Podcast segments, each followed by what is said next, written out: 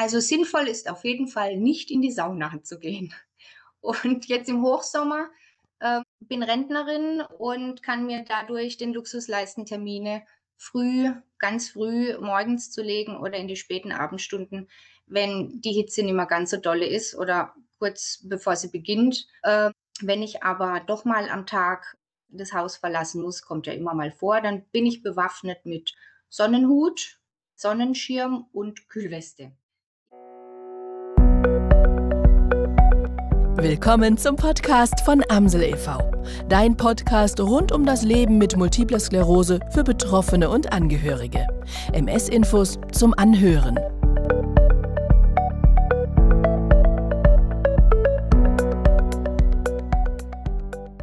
Vom Uthoff-Phänomen spricht man, wenn sich neurologische Symptome vorübergehend verschlechtern sobald sich die Körpertemperatur erhöht. Das kann zum Beispiel bei Hitze passieren, wie jetzt gerade. Ich spreche im Sommer 2020 mit Daniela Adomeit, Leiterin der Amselgruppe Ettlingen und Facebook-Moderatorin von Leben mit MS. Daniela, wie äußert sich das Utro-Phänomen bei dir? Hallo Patricia. Ja, also meine Symptome äh, verschlechtern sich, die normalerweise auch da sind oder gar unterschwellig nur wahrgenommen werden können und mich vielleicht täglich gar nicht wirklich einschränken, die merke ich plötzlich ganz vorne an. Das geht über Schwindel, leichten Drehschwindel, vielleicht auch mal Schwankschwindel, auch Sehstörungen. Meine Fatigue verstärkt sich ganz extrem, das sich dann leider auch immer motorisch gleich auswirkt. Also gehen wird schlechter, die Arme und Hände, die werden teilweise regelrecht lahm. Die Rumpfmuskulatur will nicht richtig funktionieren und mich aufrecht halten. Also auch allein schon abends essen wird zur Anstrengung und zur Qual teilweise auch, weil man mag gar nicht mehr wirklich sitzen, möchte sich ständig irgendwie abstützen. Auch Schluckbeschwerden kommen teilweise dann dazu, dann macht das Essen sowieso gar keinen Spaß mehr.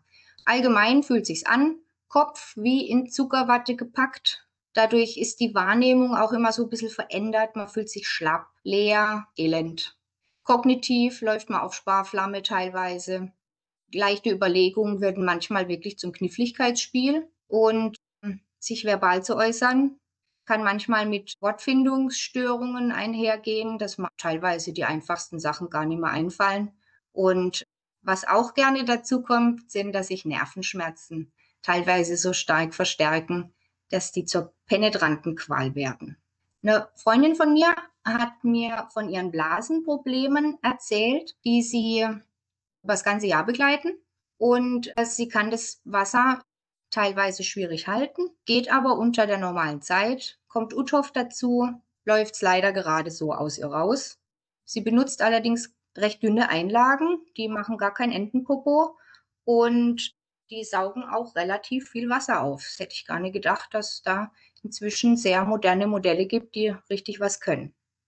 Am Anfang meiner MS-Karriere konnte ich als Uthoff-Phänomen gar nicht von einem normalen Schub unterscheiden. Äh, da half mir dann oft eine kühle Dusche oder ja, wie ein glitschiger Aal in die Badewanne gleiten und dann erstmal warten, bis es besser wird. Und wenn die Symptome dann zurückgegangen sind oder gar weg, ja, dann wusste ich gleich, alles klar, Entwarnung. Es ist nur, nur Uthoff und kein Schub und somit äh, musste es da auch nicht behandelt werden.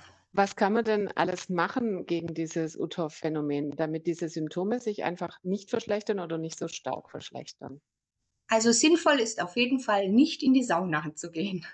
Und jetzt im Hochsommer äh, bin Rentnerin und kann mir dadurch den Luxus leisten, Termine früh, ganz früh morgens zu legen oder in die späten Abendstunden, wenn die Hitze nicht mehr ganz so dolle ist oder kurz bevor sie beginnt. Äh, wenn ich aber doch mal am Tag das Haus verlassen muss, kommt ja immer mal vor, dann bin ich bewaffnet mit Sonnenhut, Sonnenschirm und Kühlweste. Ich hatte äh, zufälligerweise einen Sonnenschirm im Internet gefunden, spottbillig, super Teil, innen beschichtet mit einer UV-Folie, die auch die Hitze gar nicht durchlässt. Sehr angenehm, wenn man den Schatten mit sich rumtragen kann. Ist wie eine kleine Markise für unterwegs. Ähm, Ich mache es im, Hof, im Hochsommer auch so, dass ich vermehrt das Fahrrad stehen lasse und lieber mit dem Auto fahre, weil da einfach eine Klimaanlage drin ist. Außerdem helfen nasse Tücher zum Beispiel in den Nacken. Was ich jetzt vor kurzem gelesen hatte, fand ich ganz interessant. Es gibt inzwischen Kühltücher, die kann man sich um den Hals wickeln wie ein Schal oder Stirnbänder. Jetzt habe ich gesehen, es gibt sogar Schildmützen, die man aufsetzen kann, die auch kühlen. Und Arm- und Beinmanschetten. Es ist halt auch immer eine Frage des Geldes, finde ich. Man muss es ja nicht aus dem Fenster werfen und nachher fest, um nachher festzustellen, dass es einem gar nicht wirklich hilft. Ich hatte vor zwei Jahren war ich so verzweifelt, dass ich los bin ins Zoogeschäft und habe mir Kühlmatten für Hunde und Katzen gekauft und war mir so egal. Die haben 20 und 10 Euro gekostet und dann habe ich mich damit auf die Couch gelegt und habe da meinen Hochsommer tatsächlich verbracht, halt einfach drin und musste teilweise allerdings mich mit den Katzen anlegen, weil die wollten natürlich dann auch drauf liegen. Im Zug des Ventilators habe ich es dann teilweise ganz gut hinbekommen. Inzwischen darf ich mich über den Luxus einer Klimaanlage freuen, die wir äh, letztes Jahr vor dem, erst, vor dem letzten Hochsommer eingebaut haben. Das erhöht natürlich auch jetzt die Lebensqualität in den eigenen vier Wänden. Und ähm, ich kann hier auch mal Kuchen backen, was man im Hochsommer eigentlich nicht macht. Oder den Fernseher anstellen. Alle elektrischen Geräte geben ja auch irgendwie Wärme ab und Sonst hat man immer alles ausgelassen und Rollläden unten und saß dann da wie im Keller. Das ist inzwischen alles zum guten Glück nicht mehr so. Und äh, wenn, wenn ich mal rausgehe in den Garten, dann hilft Gartendusche. Manche haben auch einen Pool, ja, finde ich auch immer ganz toll, wenn man da die Füße reinhalten kann. Ich glaube, für mich wäre es nichts, aber so kurze, kalte Gartendusche ist uh, auch ganz gut.